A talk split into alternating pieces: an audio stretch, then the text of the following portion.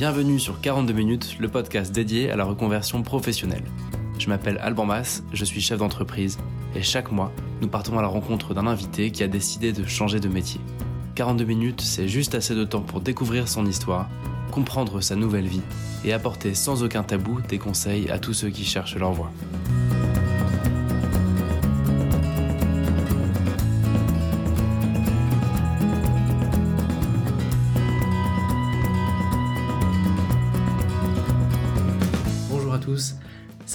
On sort du confinement, ça fait du bien, on a envie de prendre l'air.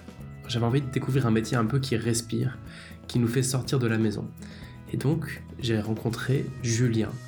Son métier, il sent bon la balade en forêt et la croquette. Parce que Julien, il est tout simplement dog-sitter à temps plein. Et il fait beaucoup, beaucoup, beaucoup plus que de garder des chiens. C'est un métier passion, pratiqué par un passionné bien sûr, un fan de communication animale et un véritable community manager pour ses clients. Je vous laisse découvrir l'histoire et le quotidien de Julien qui nous emmène en promenade.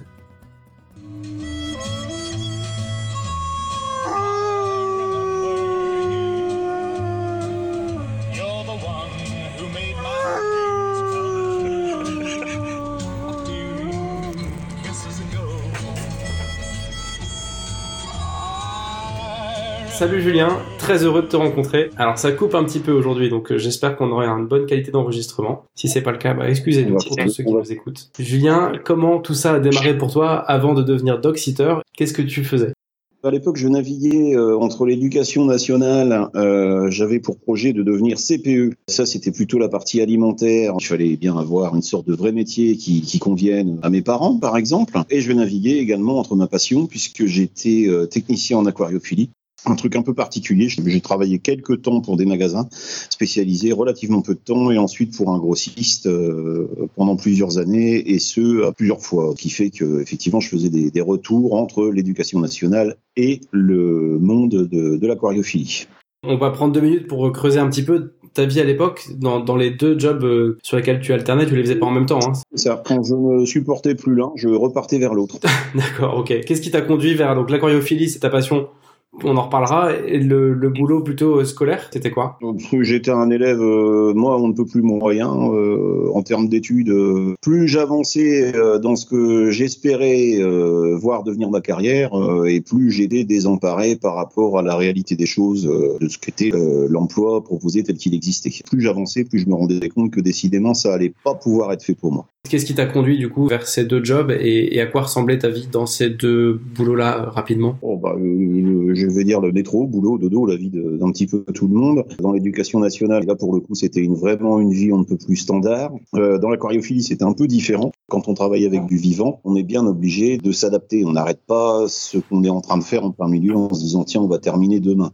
C'est pas de l'inerte, c'est pas des boîtes de petits pois. Quand on travaille avec du vivant, il faut aller jusqu'au bout. Il y a une notion de, disponibilité qui m'a beaucoup euh, servi dans ce que je fais euh, maintenant. Un exemple parmi d'autres, un arrivage de poisson euh, qui arrive très tard, eh ben on va travailler très tard. Euh, S'il est plus important que prévu, on peut pas dire tiens on terminera devant. Il fallait absolument euh, terminer et le plus vite possible en plus. Ton poste dans la boîte d'aquariophilie où tu travaillais, c'était plutôt euh, opération, euh, commercial Tu t'occupais un peu de tout? J'étais très très polyvalent. Euh, J'étais plus précisément chargé de, de mettre en place euh, les procédures qui permettaient d'avoir un minimum de casse, qu'on appellera euh, dans la grande distribution la démarque. hein. Sauf que là, c'était de la démarque appliquée au vivant. Un mort, c'est une casse. Donc, euh, l'une de mes missions, pour aller euh, 30-40% de- du temps, euh, c'était de prévenir euh, et de guérir. En gros, on va dire je préservais les stocks et je les gardais vendables pour utiliser sciemment un vocabulaire qui s'adapterait plutôt euh, à des objets. Euh, je devais garder le stock vendable et en bon état. T'as fait ça combien d'années entre euh, le moment où tu t'es mis à travailler et, euh, et le moment où t'as bifurqué vers autre chose? Pour l'aquariophilie, j'ai dû faire ça quasiment une dizaine d'années et pour l'éducation nationale, c'est pareil. Il y avait des pauses entre les deux. hein. J'ai également euh, élevé mes enfants. J'étais un peu dans la vision entre guillemets traditionnelle des choses. La femme au foyer, c'était moi. J'avais un boulot de complément et un boulot qui, par ailleurs, quand on travaille dans l'éducation nationale, effectivement, on a les mercredis, on a les vacances et toutes ces sortes de choses. Quand par contre j'étais euh, dans l'aquariophilie, là c'était beaucoup plus de disponibilité euh, au service de l'employeur, mais également une certaine souplesse. Euh, ça pourrait se comparer un peu à un travail d'agriculteur. En hiver, il n'y a pas grand-chose à faire, même si là c'était pas les mêmes périodes, mais l'idée est la même, quoi. Voilà.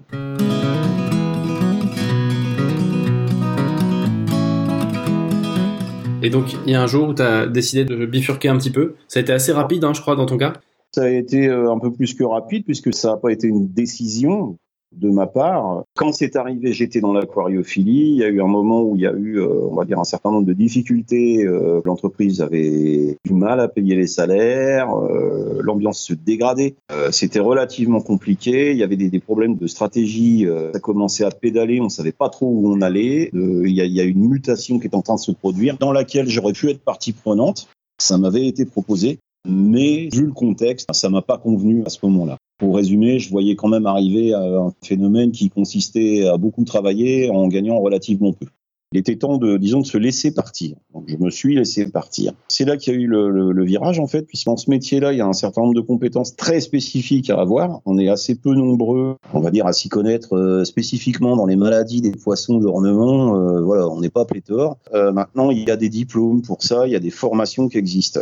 Moi, eu égard à mon âge, j'ai commencé sur le tas, j'ai tout fait en autodidacte. Donc, je rappelle qu'à l'époque, il n'y avait pas Internet, donc les renseignements, on allait les pêcher tout simplement à la bibliothèque, euh, en fréquentant d'autres passionnés et ainsi de suite. Si bien que, pour résumer, les compétences, oui, je les avais, sinon j'aurais pas pu euh, exercer euh, ce boulot-là. Par contre, le diplôme, je l'avais pas. Or, quand euh, il s'est agi de quitter cette entreprise, par orgueil euh, pur et dur, je me suis dit tiens, le entre guillemets diplôme, la certification, je vais la passer, ne serait-ce que euh, pour marquer le coup du, du fait que effectivement j'étais compétent en la matière. Ce qui se rapproche le plus d'une certification en la matière, c'est ce qu'on appelle le certificat de capacité, qui donc concerne les espèces que l'on présente en commission euh, euh, et sur les sur ces espèces donc non domestiques, on a ou pas l'autorisation de les détenir, de les reproduire et ainsi de suite. Vu le, le nombre euh, d'espèces très importants que j'aurais eu à déposer, ça aurait pris énormément de temps. Donc pour ne pas perdre de temps et pour, euh, faut le dire, hein, pour m'occuper un peu, pour euh, soutenir le moral, parce que c'est jamais des des moments faciles. J'ai commencé par passer le certificat de capacité animaux domestiques, donc euh, ce qu'on appelle le CCAD, qu'on appelle actuellement la cassette. Ça a changé de, de nom. C'est donc une formation qui est très rapide. hein. Ça se fait en quelques jours dans un lycée agricole, dans un CFPPA, dans quelque chose au moins agréé par l'État. hein. Comme ça, on est sûr d'avoir une certification qui, qui tienne la route. C'est pas la peine d'aller euh, voir euh, tout un tas de formations plus ou moins bidons sur Internet qui vous vendent fort cher quelque chose qui, de toute façon, est sous la main de l'État. Il suffit de se renseigner directement auprès des lycées. C'est une formation de quelques jours qui est financée par l'État. Comment ça marche? Euh, En la matière, moi, elle a été euh, financée tout simplement par Pôle emploi.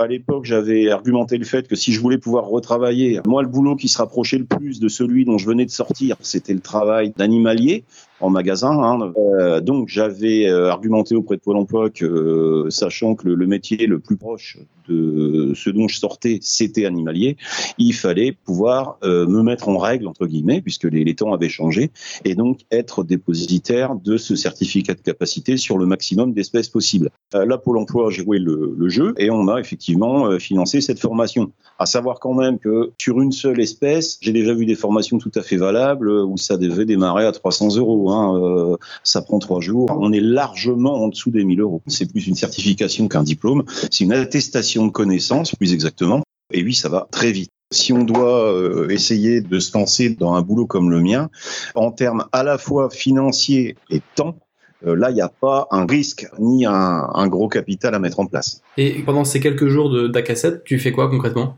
Alors, il y a quelques cours qui sont donnés euh, où on révise de manière générale, euh, espèce par espèce, euh, bon bah le chien, euh, d'où vient le chien, euh, pourquoi il a été domestiqué, comment il a été domestiqué. Je veux pas caricaturer parce que c'est quand même un peu plus compliqué que ça, mais on n'est pas en train de devenir vétérinaire, très loin de là, ni même éleveur.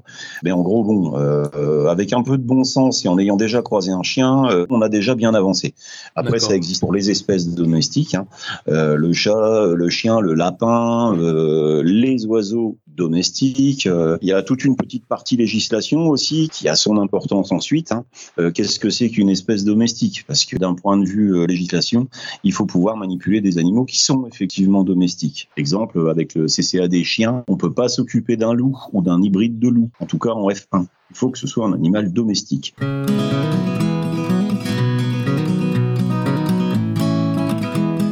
Et donc Voilà. avec ce CCAD en poche, Dès que j'ai eu le papier, euh, le papier en poche, j'ai appelé à l'époque euh, un éducateur canin qui s'occupait de mon chien parce que je voyais pas du tout arriver de ce que j'allais faire. Et je lui avais simplement signalé que, étant maintenant légalement habilité euh, à m'occuper du chien d'autrui, et donc je lui avais proposé mes services.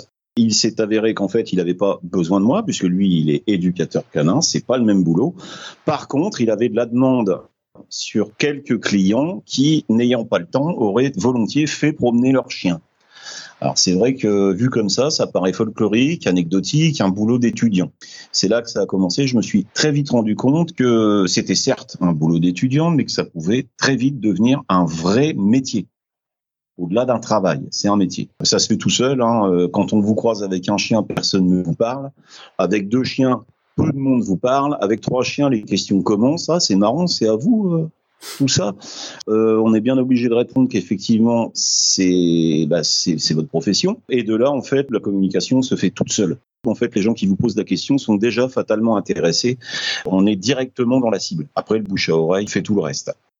L'intérêt d'être en règle avec la, la loi, c'est de pouvoir euh, s'inscrire sur un certain nombre de plateformes qui vont vous fournir des, clients moyennant une commission. Vous avez droit à un commentaire euh, à la prestation que vous avez proposée. Plus le commentaire est bon, évidemment, plus ça va vous ramener des nouveaux clients. Euh, après, il y a un savoir-faire, il y a un savoir-être à mettre en place. Mais ça, c'est un bon booster pour démarrer. On y reviendra tout à l'heure. Euh, mais disons que le- le- l'effet boule de neige s'est fait extrêmement vite à la naissance de, de- cette entreprise. Alors, ce qu'il faut voir aussi, c'est que ces, plateformes, il est bien signalé quelque part en petit dans les conditions de service que l'on doit être en règle avec les, lois de son pays. En France, euh, il faut être titulaire du CCAD, AK7 maintenant. Euh, si on transporte les animaux, il faut avoir le TAV, transport animaux vivants, et ainsi de suite, ainsi de suite.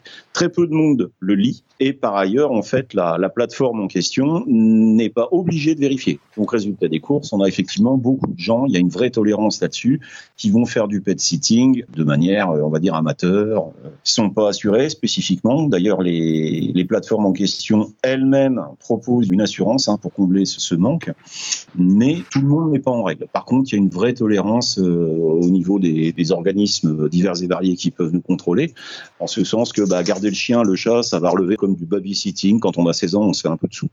Euh, en fait, il s'avère que c'est un vrai business. T'as assez vite monté ta boîte, quoi. Je n'ai compris le, fait que ça marchait qu'a posteriori. Si j'avais dû tenter de faire la même chose dans une ville plus petite ou offrant plus d'espace vert, j'ai eu la chance de tomber pile poil au bon endroit au bon moment parce qu'il y a une, évolution là-dessus des, mentalités. Euh, il y a 30 ans, euh, payer quelqu'un pour garder spécifiquement son chien et en plus tous les jours, ça aurait, euh, en tout cas en France, paru curieux. À l'heure actuelle, ça passe de mieux en mieux.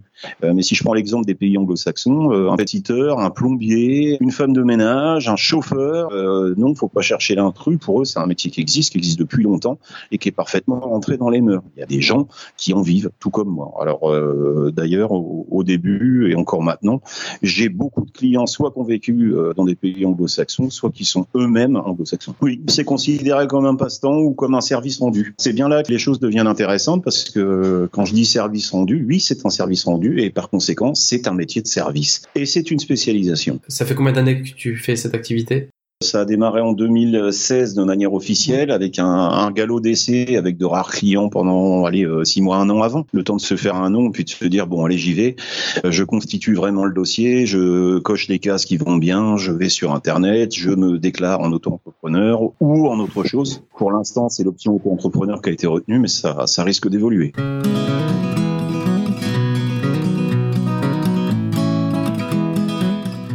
Avec le recul que tu as maintenant depuis déjà euh, trois ans et demi, la semaine type, à quoi ça ressemble aujourd'hui?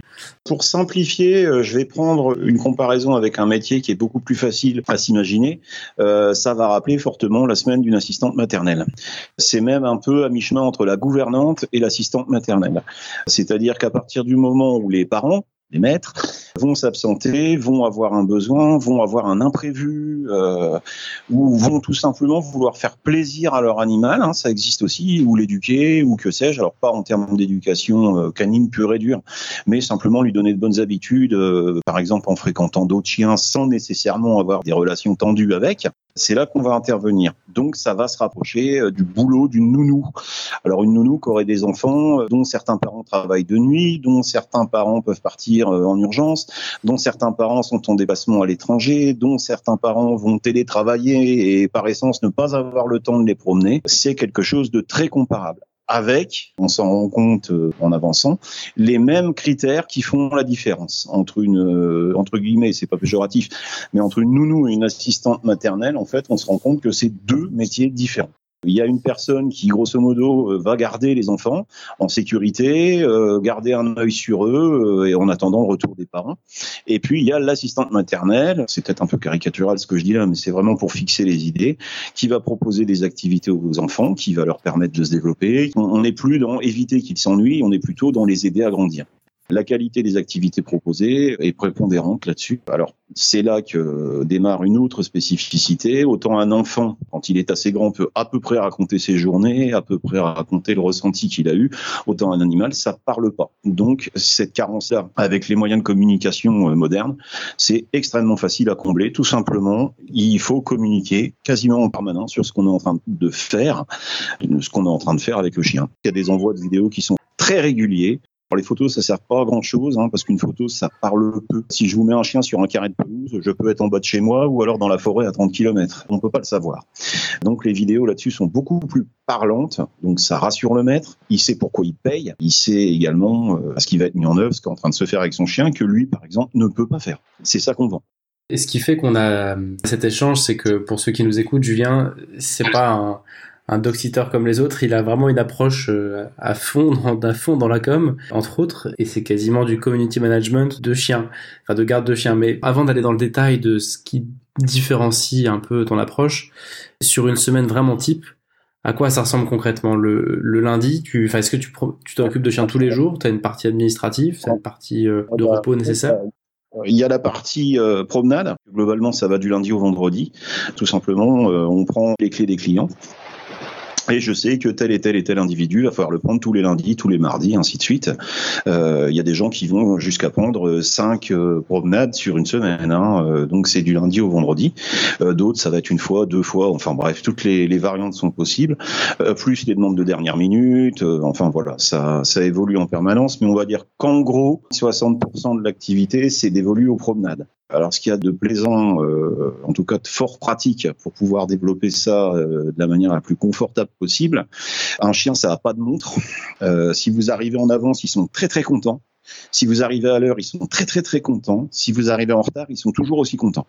Encore une fois, je reviens à la partie communication. Tout client sait les problématiques qu'on peut rencontrer de, transport bouchon à gogo. Euh, alors c'est aussi ça qui fait le, le succès du métier, c'est que quand vous rentrez le soir euh, à 19h fatigué, que le chien est hors de lui parce qu'il a rien fait de la journée, qu'il est très très énervé, si on veut lui faire une promenade de qualité, il va falloir sortir de l'hypercentre, se rendre jusqu'à un parc, une forêt, peu importe. Et là, ça va encore être chronophage. Donc pour aller courir 10 minutes, en gros, pour le peu qu'il y ait un bouchon, ça va faire une heure de transport. C'est aussi ça que je vends. Donc j'en reviens à l'organisation de la semaine. On va faire une, deux promenades par jour. Il y a une vraie saisonnalité. Plus il fait jour longtemps l'été, euh, plus on va pouvoir en faire. Plus les journées sont raccourcies et plus là c'est beaucoup plus compliqué. Au niveau surveillance, évidemment, dans le noir avec 10 chiens qui courent partout, c'est beaucoup moins safe. Euh, là on évite. Euh, l'autre partie du boulot, donc toujours dans l'organisation d'une semaine, ça va être les gardes. On va prendre deux extrêmes. Hein. Il y a le jeune chien qui est toujours en route, il faut absolument euh, qu'il soit occupé. Bah tout simplement, il va être avec moi toute la journée, il va faire autant de promenades qu'on en fera, et puis euh, arrivé le, soir, euh, là il va réintégrer la troupe en garde à la maison. En revanche, un sujet très âgé ou pas enthousiaste ou malade, hein, que sais-je, lui il va faire peut-être une promenade euh, des fois aucune, mais en accord avec le maître. Il va faire une promenade et puis après il va rentrer à la maison. Il y a ce qu'il faut, caméra de surveillance. maintenant ça vaut plus rien.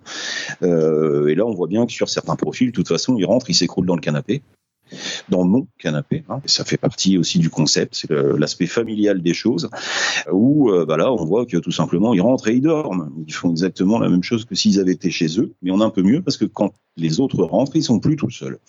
Il y a d'autres chiens. Il y a moi aussi, mais il y a d'autres chiens. C'est une, une profession où les clients euh, créent leur activité entre eux. À savoir que plus il y a de chiens, plus ça se passe bien. Donc, je continue pour le, le déroulement de la semaine. On va faire des promenades et tout simplement, euh, arriver le soir, eh ben, on va se reposer, on va casser la croûte ensemble, on va regarder un film et tout le monde va aller coucher. Le week-end ne reste que les gardes. Et là, c'est là qu'on commence à se faire un petit peu plaisir.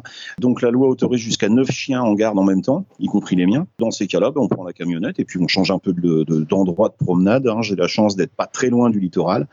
On a un coup de voiture de une grosse heure, on est au bord de la mer, euh, une grosse heure dans l'autre sens, il y a de la forêt domaniale, il y a, y a beaucoup de choses à faire. Et alors là, c'est pareil, ça permet aussi de faire de belles images, même si c'est pas le but. Mais bon, le, le- le- la clientèle est contente. Le- leur animal est en train de faire des choses qu'il n'aurait pas pu faire. D'ailleurs, il y a une certaine forme de projection sur certains clients, particulièrement aux personnes âgées, des choses comme ça. euh, ils vont voir des choses qu'eux ne peuvent plus faire. Voilà.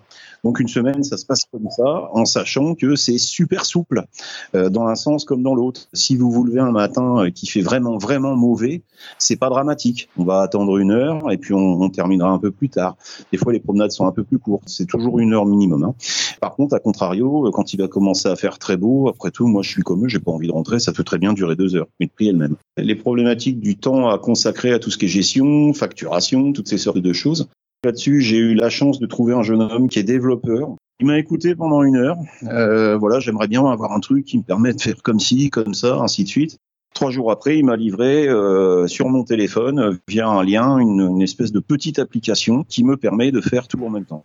C'est-à-dire que si euh, je suis dans ma voiture, j'ai mon téléphone qui est scotché à mon pare-brise, euh, dès que j'arrive au feu rouge, je sais que je vais charger tel chien, que le, de la prestation s'étend. Euh, je sais aussi que le prochain que je vais prendre, dans l'idéal, c'est à telle adresse parce que c'est là que je vais rouler le moins, euh, c'est là où ça va se passer le mieux via euh, Google Maps ou des choses comme ça. Dans une certaine mesure, c'est ma secrétaire virtuelle. Ça, c'est en cours d'amélioration, mais sinon, en fin de mois, il me suffit de faire le récap de toutes les commandes. Euh, je prends le nom d'un chien, euh, récap de toutes les commandes pour, je sais pas, moi, le mois de mars. Hop, générer une facture, la facture sort, je l'envoie par mail, par WhatsApp, par n'importe quoi. Ça peut se faire euh, en voiture, hein, euh, sans rouler, hein, bien sûr. Mais au feu rouge, vous faites votre facturation tranquillement. Vous rentrez chez vous et, et ça, c'est fait. Toute la partie administrative, grâce à cette appli, en fait, c'est assez léger pour toi. Alors, c'est pas plus léger que pour n'importe qui d'autre, mais disons que tous les moments et les temps morts de l'activité, euh, pour faire simple, hein, les feux rouges, les bouchons, euh, enfin le moment où on est assis et où on est obligé de subir le, le temps qui passe pour rien, et ben là on peut directement le remettre à profit pour faire des choses qui sinon euh, auraient été à faire le soir à 22h en rentrant.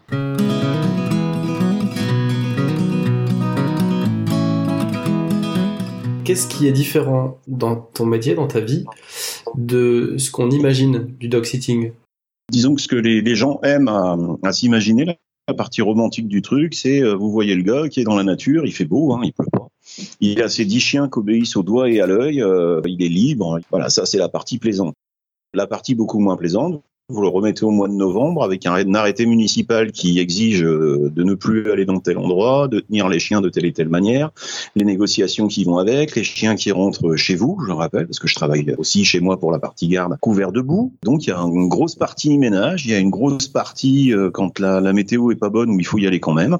Il y a tout ça à, prendre en ligne de compte. Je parlais encore une fois des bouchons. Il y a tout ce temps euh, que parfois on a l'impression de perdre. Il y a tout un énervement à maîtriser en se disant bon sang je devrais être là-bas alors que je suis là mais ça tout le monde connaît hein. Euh, la seule vraie différence c'est que là-dessus un chien il gueule jamais Tu disais que toi, tu avais une approche un peu particulière. En tout cas, quand je suis tombé sur tes vidéos, je me suis dit, mais, en fait, c'est incroyable, Julien, il, fait bien plus que de la garde de chien. Tu as commencé à m'en parler un peu avant qu'on fasse cette interview. Est-ce que tu peux me décrire un peu ta vision aujourd'hui de ton service? L'exemple est tout bête. hein. Euh, je pars en vacances dans un pays lointain. J'ai les deux enfants qui courent dans la maison. euh, voilà. Est-ce qu'on a bien les brosses à dents? Est-ce qu'on a bien les papiers? Est-ce qu'on a bien tout ça? Le chien ne part pas. hein. Il va chez moi. Donc euh, c'est là que ça commence. Je sonne à la porte. J'embarque le chien juste avec son collier et ses papiers. Point barre. Je m'occupe de tout le reste. La nourriture est fournie. Besoin, il m'est même arrivé des, fois de, de déposer des clients devant la gare, hein, tant qu'à passer devant, en arrivant à leur hôtel, là où ils veulent, n'importe où dans le monde, euh, via WhatsApp. WhatsApp, ils vont recevoir à G continu euh, des informations sur ce que leur chien est en train de faire. Eux, techniquement, n'ont strictement rien à faire. On ne prépare pas les valises du chien, j'ai tout ce qu'il faut à la maison. On ne prépare pas sa bouffe, sauf des, des cas particuliers, des régimes, des choses comme ça, mais c'est très rare.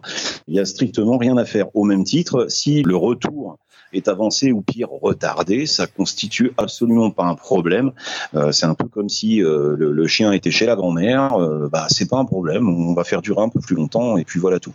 Euh, le jeu, c'est vraiment de rendre les, les mains de la, la, clientèle les plus libres possible. Ça m'a interpellé quand tu m'as dit, avant de m'occuper des chiens, je m'occupe des gens.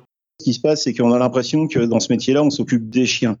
Alors oui, c'est vrai, mais c'est pas suffisant. En fait, on s'occupe pas des chiens, on s'occupe des gens qui ont un chien. C'est un métier de service. Vous prenez une personne âgée qui s'est pété le col du fémur, elle arrive à l'hôpital et pas de bol, il y a Yuki qui est resté à la maison tout seul. En plus, Yuki, il est pas trop bien hein, parce qu'il a vu passer les pompiers. C'était compliqué. Donc, euh, bah, tout simplement, euh, le, la dame demande à l'hôpital de m'appeler. Moi, je me radine à l'hôpital. Je prends les clés et à partir de là, je vais chercher le chien. Je m'occupe de tout et la dame va être au courant de ce qui se passe avec son chien. Jusque là, vous me direz, c'est pas très très différent. Par contre, si en fin de journée j'ai la capacité, quand la dame va un peu mieux euh, et qu'elle peut descendre en bas de l'hôpital pour faire semblant de fumer une cigarette, je vais lui ramener son chien, cinq minutes. Elle va le voir, on va discuter. Ça vaut un antidépresseur, ça marche bien. Et là, on est vraiment dans ce que j'expliquais là. Oui, on s'occupe des gens qui ont un chien.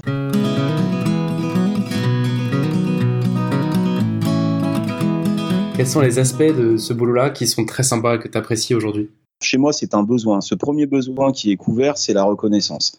C'est-à-dire qu'effectivement, on apporte vraiment quelque chose à la clientèle. C'est tout bête, mais c'est vrai qu'en fin d'année, quand on a euh, la petite boîte de chocolat, euh, toutes ces choses-là, on se rend bien compte qu'on a été euh, là à un moment où c'était important. L'exemple type, c'est des gens qui vont partir en vacances à l'autre bout du monde. Si c'est pour que pendant trois semaines, ils se fassent un mouron pas possible, mon Dieu, qu'est-ce que fait le chien, qu'est-ce qu'il va devenir, ainsi de suite.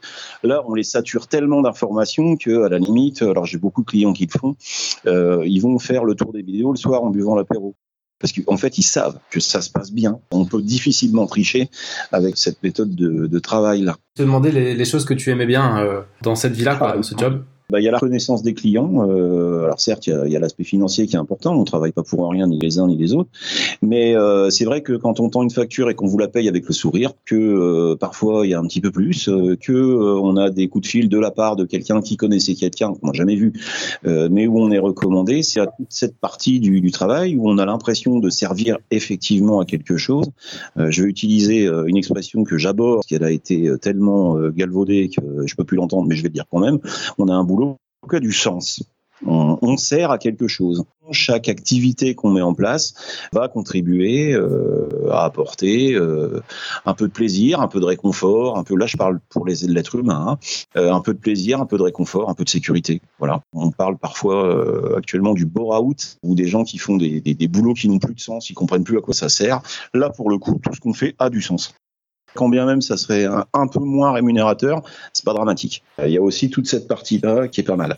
Alors ce qu'il y a de bien aussi, c'est qu'on communique beaucoup avec les clients via les mêmes groupes euh, et on se rend compte qu'il y a des, amitiés qui se créent. Euh, je crois que la, boîte euh, là actuellement euh, doit compter un bébé, si ce n'est deux. Euh, des gens qui se sont rencontrés euh, via le pet sitter du chien et puis voilà ça s'est très bien passé donc vous voyez il, se passe beaucoup de choses autour de de ce boulot là le service à la personne poussé à l'extrême. Euh, non, j'allais dire remis à sa place euh, dans ce qu'il n'aurait jamais dû cesser d'être.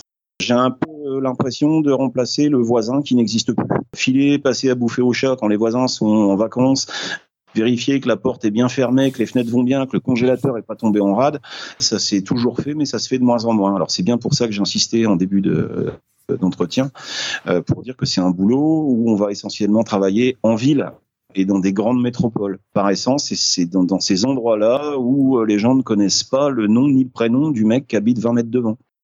C'est quelque chose que je repropose. Ça pourrait paraître abusif euh, de, reproposer des choses qui sont finalement très naturelles et de les facturer. Mais c'est pour ça qu'il faut offrir le, petit service en plus, euh, si possible faire rire les gens, si possible leur, faire découvrir des facettes de leur animal qu'ils connaissaient pas. Enfin bref, se faire plaisir pour faire plaisir aussi. Hein, voilà.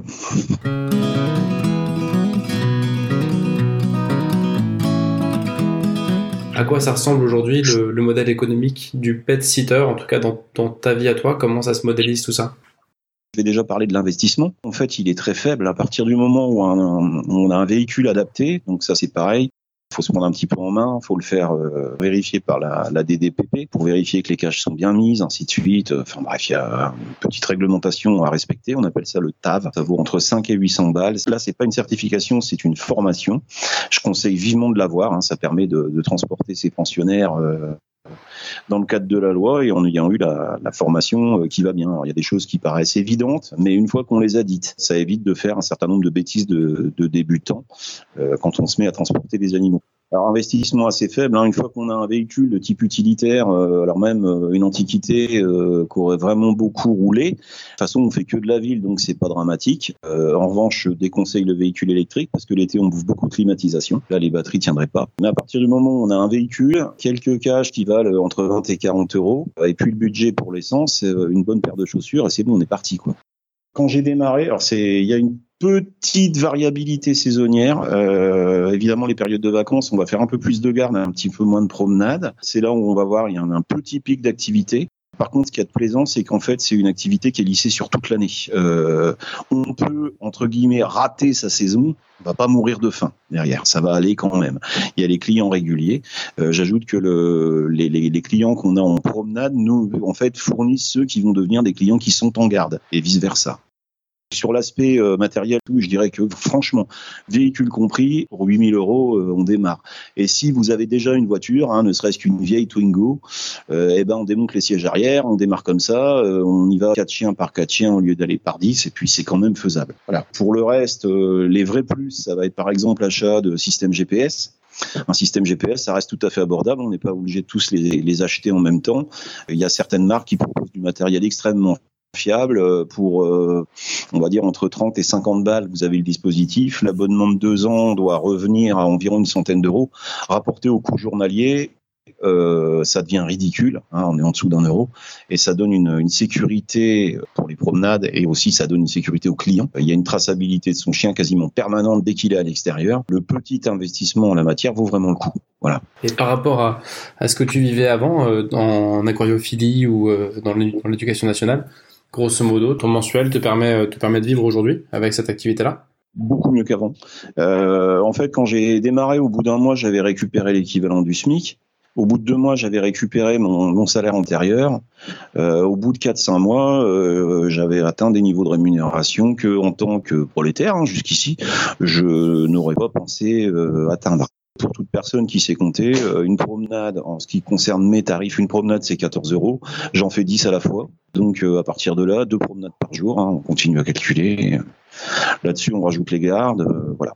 Après, bon, on va pas commencer la sérénade habituelle de l'entrepreneur Certes, on a fait un gros chiffre d'affaires, mais on nous en a repris un quart, plus encore un quart, puis à la fin, sur 5000 balles, il reste pas grand-chose.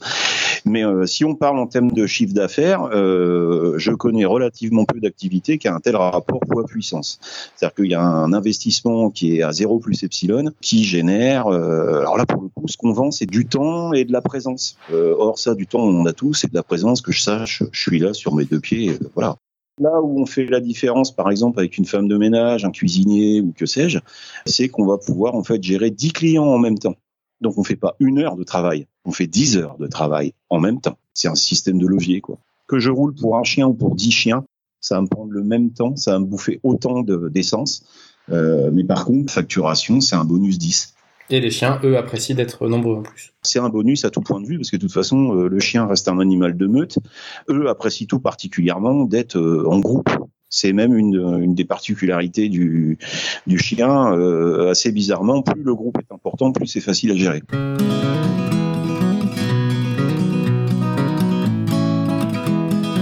Ça va te proposer de réfléchir à un objet qui symbolise bien ton quotidien. Est-ce que c'est pertinent ou pas? Ouais, ça me paraît relativement pertinent. Alors si euh, je veux faire une réponse euh, bateau, euh, on va dire la laisse pour chien, mais en fait j'en utilise jamais. Non, le vrai objet dont je ne pourrais pas me passer, mais ça maintenant tout le monde l'a dans la poche, c'est tout simplement le, le smartphone. Ça vous permet d'être euh, à plusieurs endroits à la fois, de faire plusieurs choses en même temps, de communiquer. Enfin bref, c'est l'outil à tout faire. Et là, c'est vrai que peu de gens se servent de quasiment toutes les fonctionnalités de leur téléphone. Là, dans ce boulot-là, pour le coup, oui, vraiment.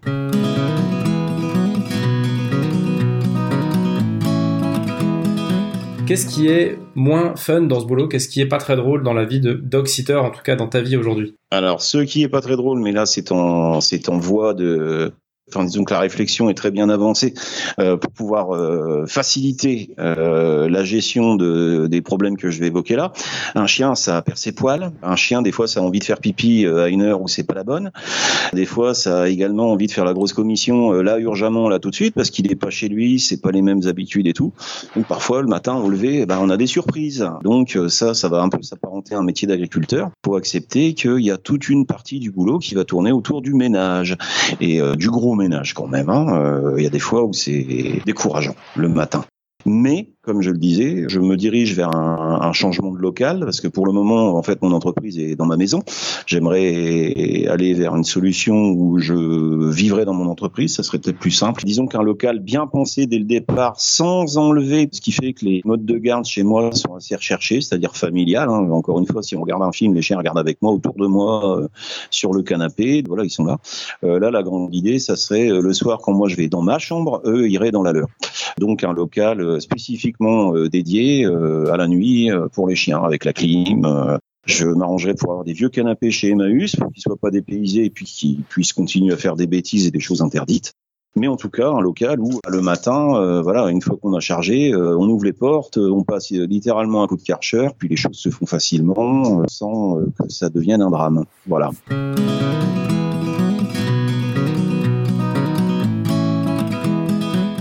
Pour finir l'interview, j'aimerais qu'on réfléchisse et que tu puisses me donner un défi pour quelqu'un qui euh, aurait envie de te suivre, de devenir dog en tout cas qui aimerait voir si ça lui convient. Qu'est-ce qu'il pourrait faire pour démarrer, se mettre en action? C'est pas très compliqué. Il s'inscrit simplement sur un certain nombre de, de, plateformes qui existent sur Internet. Vous tapez Pet Sitter, Google va vous en proposer des quantités.